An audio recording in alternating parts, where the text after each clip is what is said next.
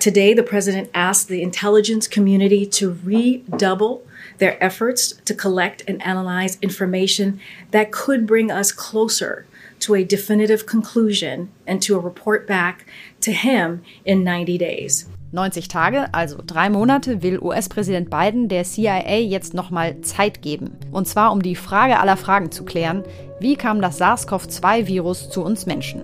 So hat es eine Sprecherin des Weißen Hauses vergangene Woche verkündet. Und damit der sogenannten Labortheorie Auftrieb gegeben. Also der These, dass das Coronavirus nicht aus der Natur zum Menschen kam, sondern aus einem chinesischen Hochsicherheitslabor, in dem an Coronaviren geforscht wurde.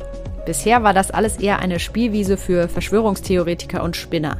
Aber nun scheinen auch viele seriöse Gesundheitsexperten zumindest mehr Fragen an die chinesische Regierung zu haben. Wie die auf die Anschuldigungen und auf den Druck aus den USA reagiert, das bespreche ich gleich mit unserer China-Korrespondentin.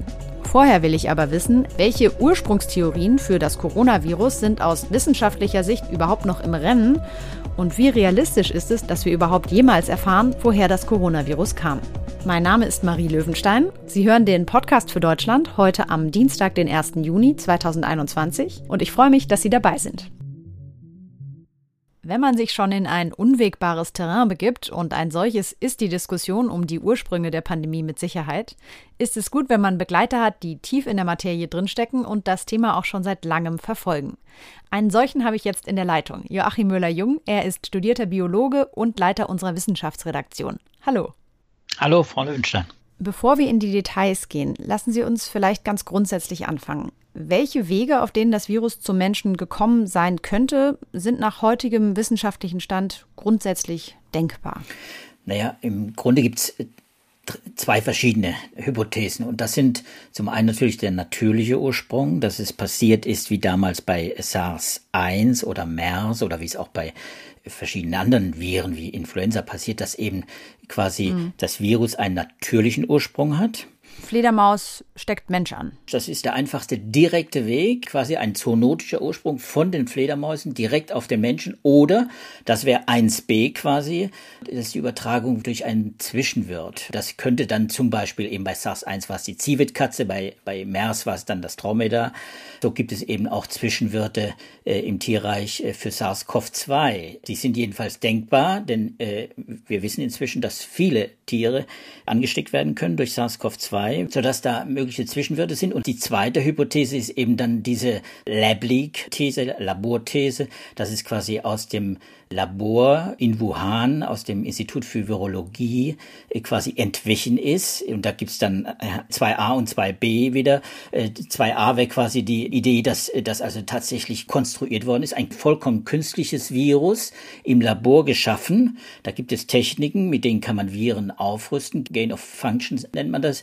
Und 2b wäre dann die These, dass es quasi ein Wildvirus ist, das man gesammelt hat, das man im Labor gelagert hatte und das dann irgendwie entwichen ist, zum Beispiel eben durch infizierte Mitarbeiter.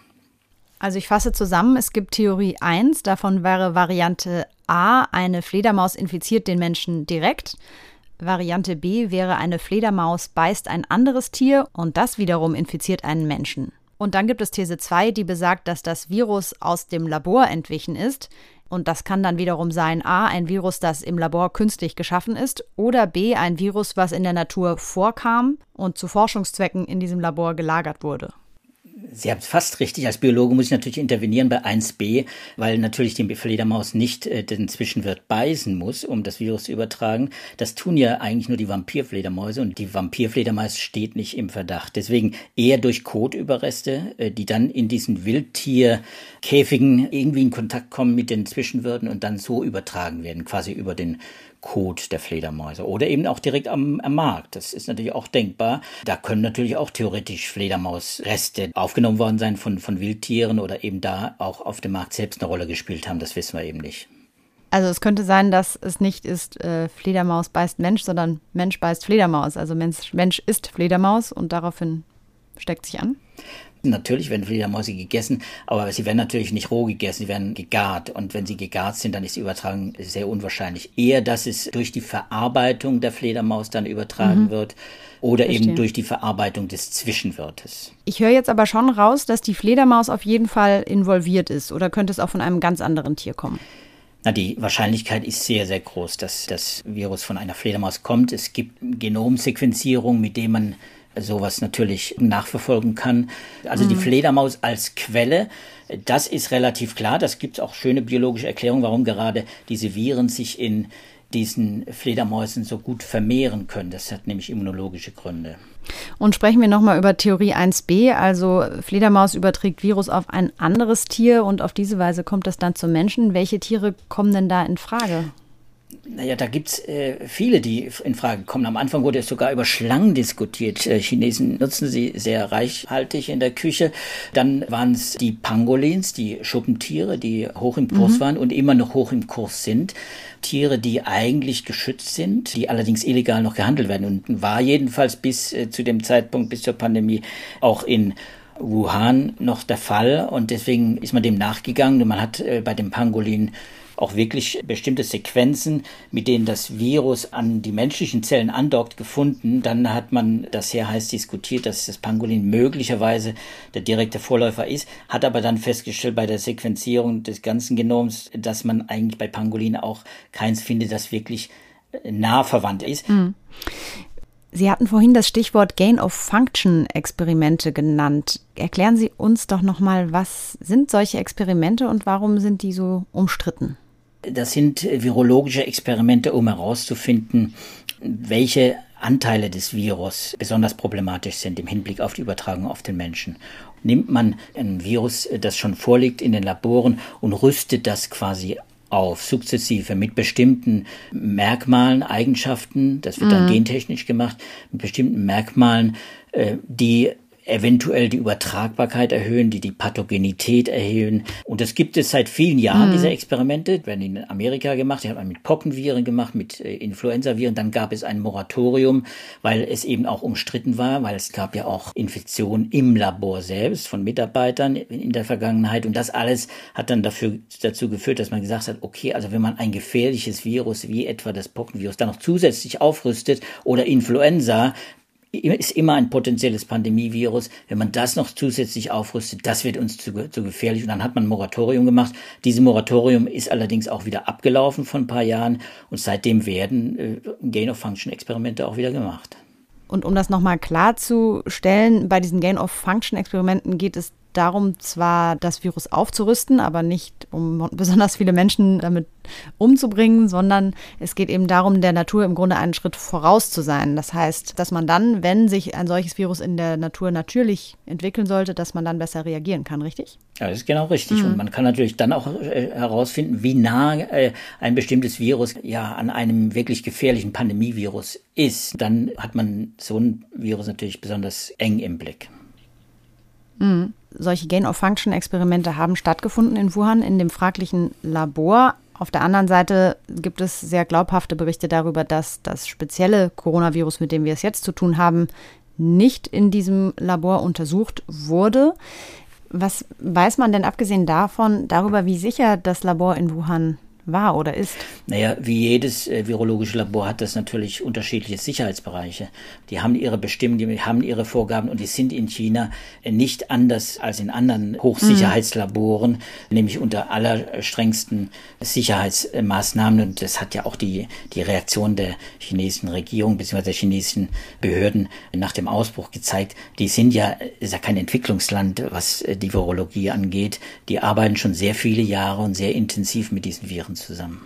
Der Auslöser für die aktuelle Diskussion und auch die Tatsache, dass Joe Biden sich nochmal dazu geäußert hat, sind ja Berichte des Wall Street Journals, wonach die CIA wiederum Berichte hätte über drei erkrankte Mitarbeiter in diesem Hochsicherheitslabor in Wuhan, die Symptome gehabt haben sollen, die Richtung Covid-19 gegangen sein könnten. Wie schätzen Sie das ein? Wie neu sind diese Informationen und ja, wie brisant sind die Hinweise auch? Ja, diese Informationen sind gar nicht neu. Äh, diese Gerüchte gab es schon Ende letzten Jahres und Anfang dieses Jahres. Und nun kommt eben dieses Gerücht aus dem Geheimdienstbericht, dass es kranke Mitarbeiter gab aus dem Institut, so und äh, mehr haben wir inzwischen nicht erfahren. Wir haben keinerlei Daten. Wir wissen nicht, an was die erkrankt sein sollen. Es gab nur Hinweise, dass es äh, Covid-19 ähnliche Symptome gab. Aber Flu, also Grippe ähnliche Symptome sind natürlich quasi gar nicht unterscheidbar für einen Geheimdienstmitarbeiter. Also lässt für mich nur den Schluss zu, man weiß eigentlich noch nicht mehr. Das muss mhm. politische Gründe haben, warum man jetzt unbedingt da auch nochmal nachhakt. Man braucht einfach mehr Daten und mehr Informationen. Und die liefert dieser Geheimdienstbericht für mich nicht. Diese Laborthese war ja in den vergangenen Monaten, würde ich mal sagen, eher so in der wissenschaftlichen Schmuddelecke. Wie kam es dazu und würden Sie sagen, das ist gerechtfertigt, weil das wirklich die am wenigsten wahrscheinlichste Theorie ist?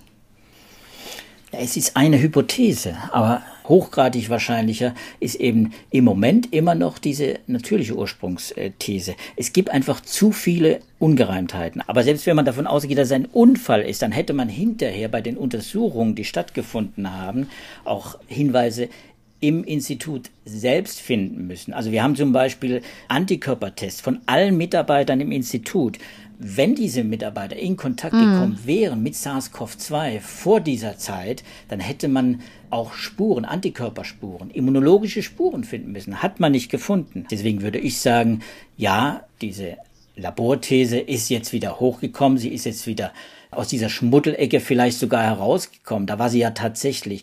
Aber sie ist deswegen kein bisschen mit den Informationen, die wir jetzt zur Verfügung haben, kein bisschen plausibler geworden für mich. Was ist denn von Seiten der WHO bisher passiert, um herauszufinden, wo die Pandemie ihren Ursprung hat? Ja, es gab ja diesen Bericht, der im März äh, veröffentlicht worden ist. Äh, vorausgegangen war ein Besuch einer Delegation von WHO-Wissenschaftlern und eben chinesischen Wissenschaftlern. Das hat allerdings nicht alle Fragen beantwortet und viele Fragen sind einfach noch offen. Und deswegen hat auch die WHO ja damals auch geschlossen mit dem Hinweis, das ist ein erster Bericht. Das war nie als Abschlussbericht gedacht und das hat auch kein Wissenschaftler so gesehen. Denn natürlich werden Wissenschaftler nicht Ruhe geben, mhm. bis sie diesen Zwischenwirt oder diese, diesen Ursprung des Virus finden. Das kann Jahre dauern. Bei SARS-1 hat es 13 Jahre fast gedauert, bis man die Fledermäuse gefunden hat, die da als Auslöser dieser SARS-1-Pandemie gedient haben. Das heißt, die WHO war in China, hat das untersucht. Es gab noch keinen abschließenden Bericht. Es gab auch teilweise nicht die Daten, die sie sich vielleicht erhofft hatten. Darüber spreche ich nachher auch noch mit unserer China-Korrespondentin. Es wurde aber auch keine der genannten Thesen jetzt explizit ausgeschlossen. Habe ich das richtig verstanden? Naja, das haben Sie richtig verstanden. Das kann aber auch weder die WHO noch kann es irgendein anderer Wissenschaftler. Man kann mhm. die Laborthese nicht ausschließen. Solange äh, muss man sie als Hypothese bestehen lassen. Mhm. Neben der sehr viel wahrscheinlicheren Naturursprungsthese, wenn man so will. Mhm. Und abschließend gefragt, für wie wahrscheinlich hält es denn die Wissenschaft, dass wir jemals herausfinden, woher die Pandemie kam? Naja, die Wahrscheinlichkeit ist schon gegeben. Man hat bei SARS-1 die Zivitkatze dann schnell gefunden, dann die Fledermaus jetzt vor 13 Jahren schließlich. Bei MERS hat man auch die Dromedare als Zwischenwörter gefunden. Also es gibt Erfolgserlebnisse, die zumindest die Wissenschaftler bestärken. Es gibt die Chance, man muss nur systematisch suchen. Und das hat man angefangen, aber man hat es noch nicht zu Ende geführt. Und da wird man weiter suchen müssen. Und dann kann ich mir vorstellen, und das ist das, was, was man von Wissenschaftlern hört, dass sie dann schon in ein paar Jahren, vielleicht dauert es auch mehr als zehn Jahre wieder, die eigentliche Quelle dann auch findet. Eine wichtige Voraussetzung, dass man bei diesem Rätsel weiterkommt, ist mit Sicherheit, dass China mit der Weltgemeinschaft kooperiert oder mit der Wissenschaft. Wie das Regime und die Menschen vor Ort über das Thema denken, das bespreche ich gleich noch mit unserer China-Korrespondentin. Erstmal danke Ihnen, dass Sie uns geholfen haben, das so genau aufzudröseln, was bisher diskutiert wird. Sehr gerne. Ich spreche jetzt mit Friederike Böge, unserer China-Korrespondentin, die heute ausnahmsweise mal nicht in Peking, sondern in Frankfurt ist. Hallo. Hallo. Sie machen ja gerade Heimaturlaub sozusagen, das erste Mal seit Monaten zurück in Deutschland. Und deswegen können wir uns hier auch getrennt durch eine Scheibe tatsächlich persönlich unterhalten, was ja auch für mich eine ganz schöne Erfahrung ist, mal mit Leuten wieder persönlich zu sprechen, nicht nur über das Telefon. Wie war denn eigentlich die Corona-Lage jetzt zuletzt, als Sie abgefahren sind? In China gibt es eigentlich seit Monaten kaum noch Neuinfektionen. Es gibt ab und zu mal kleine Ausbrüche, gegen die dann äh, sehr strikt vorgegangen wird. Da werden dann ganze Stadtteile abgeriegelt und die gesamte Bevölkerung wird durchgetestet und die Stadt darf dann nur verlassen werden mit einem Negativtest. Aber wir, die wir jetzt außerhalb dieser Infektionsgebiete gelebt haben, konnten überall hinreisen. Alles war geöffnet. Das heißt, Sie haben jetzt Urlaub im Lockdown gemacht? Ja, das war ein bisschen merkwürdig für mich, ja. Ja. Die amerikanische Regierung hat ja vergangene Woche angekündigt, weitere Untersuchungen durch ihren Geheimdienst anstellen zu wollen und die chinesische Regierung auch unter Druck setzen zu wollen, so eine Sprecherin des Weißen Hauses. We will continue to press China to participate in a full, transparent, evidence-based international investigation with the needed access to get to the bottom of a virus that's taken more than 3 million lives across the globe. China wasn't transparent enough. Uh, we have been saying that for a very long time that China needed to provide more access to the lab, cooperate more fully with the scientific investigators, and uh, we don't think that they have met that standard. Das sind ja jetzt schon starke Anschuldigungen. Sind die aus Ihrer Sicht gerechtfertigt? Also es stimmt auf jeden Fall, dass China der WHO-Delegation, die ja sich vier Wochen in Wuhan aufgehalten hat, nicht den vollen Zugang zu, zu allen Daten gegeben hat. Das sagen nicht nur die Amerikaner, das sagt auch der Generaldirektor der WHO und das haben auch einzelne Teilnehmer dieser Delegation gesagt. Also was zum Beispiel bisher fehlt, ist der Zugang zu den Rohdaten der ersten bekannten Infizierten. Und natürlich auch die Protokolle des Hochsicherheitslabors in Wuhan wurden nicht offengelegt. Daraus kann man allerdings jetzt noch nicht schließen, dass China etwas Konkretes verbergen will. Intransparenz ist das Wesensmerkmal der chinesischen Politik. Das heißt, das hat Sie jetzt nicht überrascht, dass Sie da hinterm Berg gehalten Ja, genau. Wie waren denn die Reaktionen, die Sie mitbekommen haben in China auf diese ja, Neuentwicklungen in den USA, dass da nochmal mehr Druck gemacht wird? Ja, ich würde sagen, dass das in China als politisches Manöver betrachtet wird. Die Frage nach dem Ursprung des Coronavirus ist ja von Anfang an sehr politisiert gewesen. Das ging sowohl von der chinesischen Regierung aus als auch von der Trump-Regierung damals. Und deshalb fällt es der chinesischen Regierung jetzt nicht besonders schwer, der eigenen Bevölkerung den Eindruck zu vermitteln, dass es sich jetzt wieder nur um Politik handelt und nicht wirklich um eine wissenschaftliche Frage. Was erzählt denn die chinesische Regierung ihren eigenen Bürgern, woher das Virus kam? Also ganz am Anfang wurde hingewiesen auf die Weltmilitärspiele, die in Wuhan stattgefunden haben im Oktober, glaube ich. Und da wurde dann so insinuiert, dass äh, möglicherweise amerikanische Soldaten mhm. das Virus nach Wuhan getragen haben könnten. Dann wird auch immer mal wieder auf ein amerikanisches Hochsicherheitslabor hingewiesen in Fort Detrick. Das ist eher so ein bisschen Teil des typischen chinesischen Spiels, jede Kritik an China zu spiegeln mhm. und zu sagen, na ja, also wenn wir unser Labor öffnen sollen, dann müsst ihr das auch machen. Später wurde dann sehr viel Augenmerk auf Studien gelegt, aus denen hervorgeht, dass möglicherweise das Coronavirus schon vor Dezember 2019 in der Welt zu finden war. Mhm. Was die chinesische Regierung aber natürlich nicht sagt, ist, dass sie selber recht aktiv verhindert, dass danach geforscht werden kann, ob es vor Dezember 2019 schon Fälle in China gab. In Europa und natürlich jetzt auch in Amerika wollen natürlich schon viele Leute wissen, woher das Virus kommt. Ist das in China anders? Interessiert das die Menschen überhaupt? Ich glaube, dass die meisten Menschen sich dafür nicht mehr interessieren. Das hat zum einen damit zu tun, dass in China sowieso immer gern nach vorne geschaut wird. Das hat auch damit zu tun, dass äh, die Regierung ziemlich viel darauf investiert hat, maximale Verwirrung zu stiften, so dass keiner mhm. mehr so genau weiß, wo jetzt das Virus eigentlich herkommt. Aber auch diese Anfänge der Pandemie, in der ja sehr bewusst vertuscht wurde, das weiß die chinesische Bevölkerung auch. Auch das interessiert in China kaum noch jemand, weil man eigentlich den Eindruck hat, im Vergleich zu anderen Ländern relativ gut durch die Pandemie ansonsten mhm. gekommen zu sein. Abgesehen davon gibt es halt in China auch keine offenen Debatten, so dass diese Frage dann auch irgendwann im Sande verläuft, wenn immer nur die gleichen Propagandaargumente da ausgetauscht werden. Es wäre halt gefährlich, da zu spekulieren.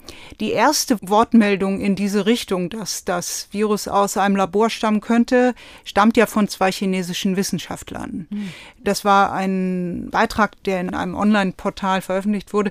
Das wurde dann wieder gelöscht, aber in diesem Beitrag gab es jetzt auch keine Beweise. Und danach gab es meines Wissens keine ernstzunehmenden Wortbeiträge mehr, die sich in die Richtung geäußert haben. Natürlich nicht. Also das könnte man jetzt in dem Sinne auch nicht in China. Sie hatten es ja vorhin schon erwähnt, es war eine Delegation der WHO in China, in Wuhan und hat versucht, Daten einzusammeln darüber, wie, woher die Pandemie gekommen sein könnte. Welche Kritik gab es denn auch an dieser Delegation? Sind die unabhängig genug, diese Leute, die da von der WHO geschickt wurden? Also die Arbeit der WHO ist von vornherein dadurch erschwert worden, dass China eigentlich einer unabhängigen WHO-Mission gar nicht zugestimmt hat, sondern mhm. die Rahmenbedingungen, die für diese Mission vorher verhandelt wurden, die sehen vor, dass es eigentlich eine gemeinsame Mission sein soll, also eine Mission ausländischer und chinesischer Wissenschaftler.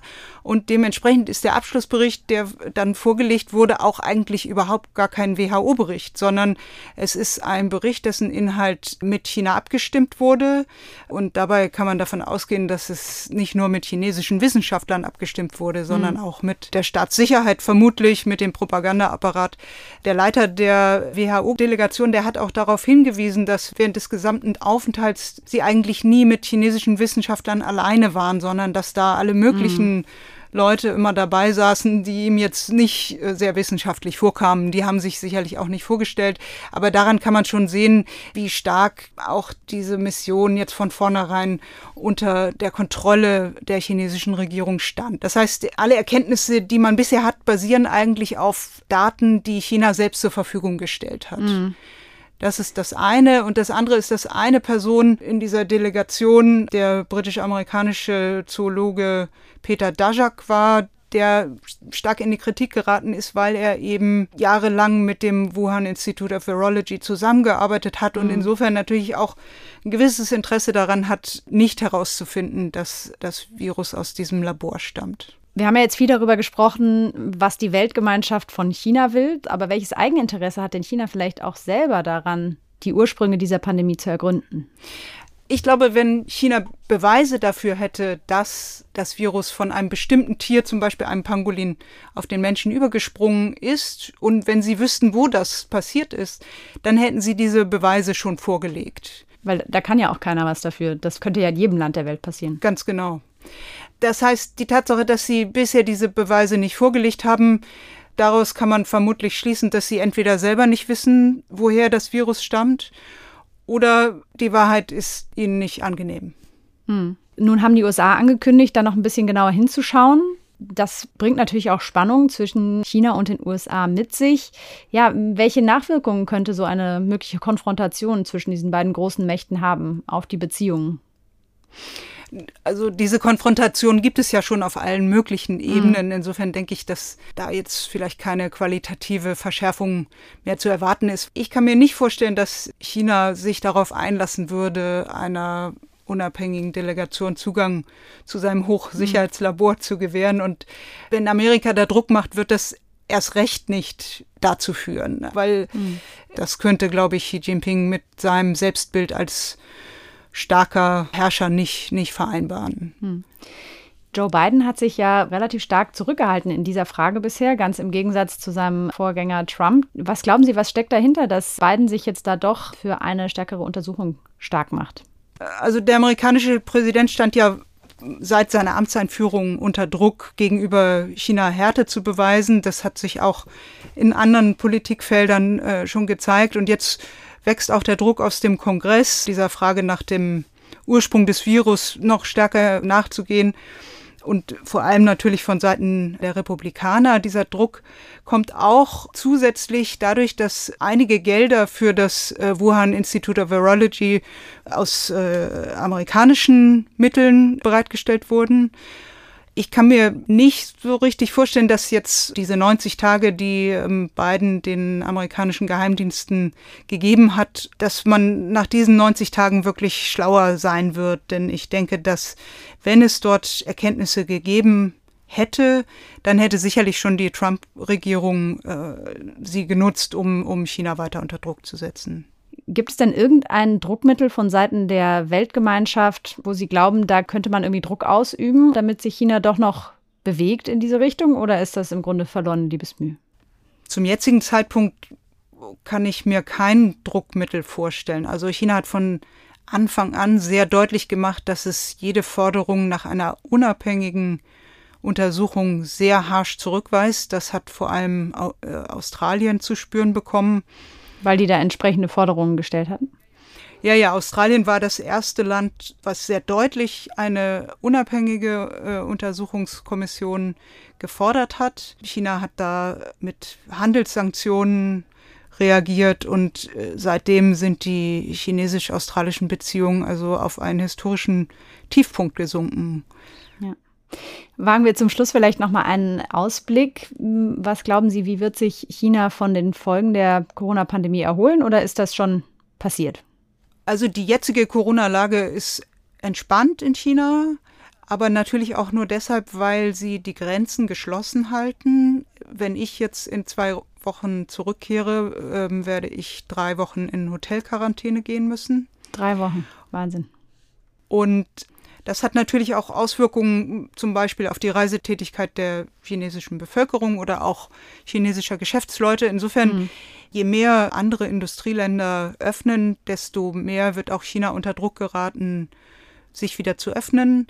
Jetzt hat China seine Impfkampagne massiv verstärkt. Wenn man mhm. den Zahlen glauben kann, dann sind schon über 600 Millionen Chinesen geimpft. Ja, unglaublich, wenn man das mit deutschen Zahlen vergleicht. Ja, das ist vor allem unglaublich, wenn man das vergleicht mit den Anfangszahlen. In der Anfangszeit gab es eher eine große Zurückhaltung in China, sich impfen zu lassen und auch von Seiten der Behörden keine große Eile so schien es. Also China hat ja eher seine Impfstoffe exportiert und jetzt China drückt zunehmend aufs Tempo, weil es immer Chinas Anspruch ist, der erste und der tollste zu sein und deshalb mhm. man man misst sich da mit Amerika und will jetzt nicht später als Amerika seine Impfkampagne beenden. Vielen Dank, dass Sie heute zu mir ins Studio gekommen sind und eine gute Rückreise dann. Ja, vielen Dank. In knapp 90 Tagen soll die CIA neue Erkenntnisse darüber vorlegen, woher das Coronavirus kam. Diese Ankündigung von Präsident Biden hat für sehr viel Wirbel gesorgt. Aber völlig neue Erkenntnisse zum Ursprung des Coronavirus waren wahrscheinlich eher nicht der Auslöser dafür, sondern eher innen- und außenpolitische Gründe. Darüber sind sich sowohl mein Kollege Müller-Jung aus dem Wissenschaftsressort als auch unsere China-Korrespondentin einig. Gleichzeitig läuft die Suche nach der Virusquelle aber auf Hochtouren weiter. Keine der hier heute erklärten Theorien lässt sich dabei ausschließen. Auch nicht die umstrittene Labortheorie, auch wenn sie weithin als am unwahrscheinlichsten gilt. Man würde vielleicht meinen, nach den letzten anderthalb Jahren wäre die ganze Welt brennend an der Lösung dieses Rätsels interessiert. Aber überraschenderweise, die chinesische Bevölkerung hat das Thema schon abgehakt, sagt unsere Korrespondentin. Im Reich der Mitte schaut man lieber nach vorne, sagt sie, oder hat wegen der Repressionen dort auch keine andere Wahl.